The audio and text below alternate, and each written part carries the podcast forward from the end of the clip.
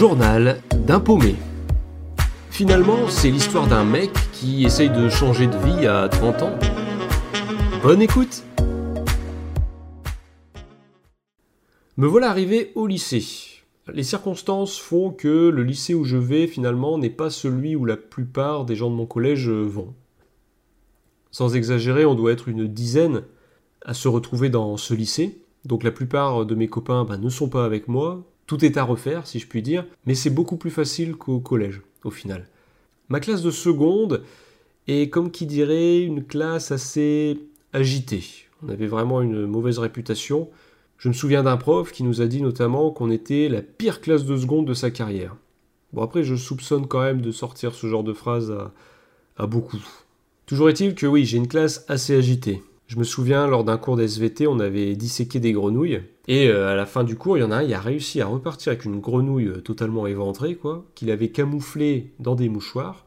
Et arrivé au cours suivant, c'était un cours de maths, il a réussi à lancer la grenouille en question sur le bureau de la prof, pendant qu'elle écrivait au tableau. Et nous, on était tous là à attendre finalement qu'elle le découvre, et voir la réaction qui allait suivre. Et on voit que la prof, elle continue d'écrire sur son tableau, elle se retourne, etc.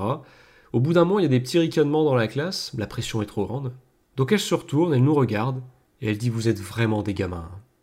Rire, tout ça parce que j'ai fait une petite faute d'orthographe au tableau, et puis elle corrige la faute et elle continue d'écrire. Finalement, elle n'a jamais vu cette grenouille. Ou alors, elle l'a vue, elle a fait semblant de ne rien voir pour éviter justement euh, que ça, ça déborde, quoi. Mais ouais. Je me souviens aussi d'un mec qui avait ramené de la pâte à prout en classe, et je pense qu'au bout d'un moment, euh, les bruits que faisait cette pâte euh, ne le satisfaisaient pas assez, donc il a pris des morceaux de cette pâte, puis il s'en servait comme missile sur différentes personnes de la classe, ou même contre les murs. Et d'ailleurs, je me souviens qu'il y a eu un morceau de pâte à prout collé sur le mur, qui était encore là quand j'étais en terminale. Bon, le truc était tout sec, hein. mais c'est resté vraiment euh, jusqu'au bout, quoi.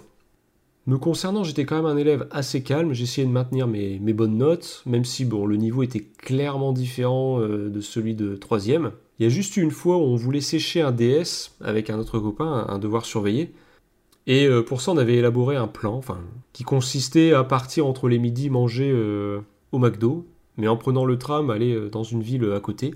Parce qu'en plus, dans ce lycée, on pouvait vraiment sortir et entrer comme dans un moulin. Quoi. C'était vraiment Ça a vraiment été une différence notable avec le collège d'où je, sortais. Là, on avait vraiment beaucoup de liberté et donc on pouvait facilement sécher les cours.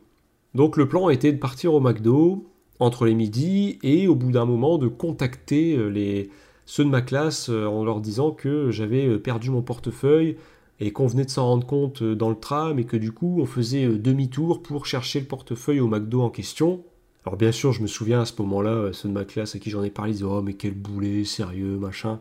Mais moi, au fond, j'étais assez satisfait parce que ça voulait dire qu'ils croyaient à mon histoire. Alors que finalement, on n'avait pas repris le tram, on était assis tranquillement au McDo. Et histoire d'être crédible, on s'est arrangé pour rentrer genre 10 minutes avant la fin du cours où le DS euh, se passait. Parce qu'en plus, le prof ne faisait pas rattraper les devoirs surveillés quand on les loupait. Donc on rentre, on revient, on se présente au bureau des surveillants, on explique leur histoire avec un, jeu d'acteur, alors je ne sais pas si euh, il était si crédible que ça, mais en tout cas ça a fonctionné. Il y a un surveillant qui nous accompagne jusqu'à la classe. Il explique la situation euh, au prof. Bien sûr, il y a ceux de la classe qui avaient informé le prof, hein, ça faisait partie du plan. Et le prof nous regarde, il dit ok, pas de problème. Il dit bah installez-vous. Et il nous donne à tous les deux un sujet du DS. Donc en gros, on s'est retrouvé avec un devoir surveillé à faire en 10 minutes. Autant dire que le plan a totalement échoué. Par rapport à mes résultats, les profs conseillent à mes parents de me mettre en première S plus tard, l'année suivante en fait.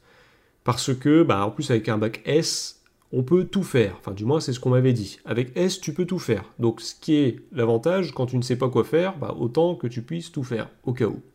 Sachant que le bac S, ça n'a pas forcément été facile pour moi parce que, au final, les matières où j'étais le moins bon, bah, c'était les matières scientifiques ce qui est un peu bête hein, quand on se retrouve dans une filière scientifique.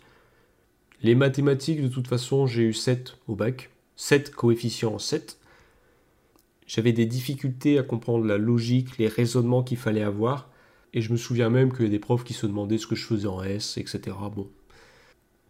Il y en avait même un qui avait sorti que les bacs S, finalement, on était l'élite de la nation. Sans commentaire, parce qu'au final, ça rejoint ce que je disais dans l'épisode précédent, c'est qu'on met en valeur que certaines capacités alors que d'autres sont nécessaires aussi à la nation. Donc, euh, ce, genre d'expression, je trouvais ça assez débile. Alors peut-être à l'époque, ça flattait mon ego, mais avec le recul, je me rends compte que c'est idiot qu'un prof dise ça parce que ça dénigre les autres élèves qu'il a pour euh, d'autres filières. Sinon, en mathématiques, euh, je dois confesser que jusqu'en terminale, mes devoirs maison, je les faisais avec ma mère. C'est elle qui m'a aidé jusqu'au bout à faire mes devoirs euh, de mathématiques parce que je ne comprenais rien.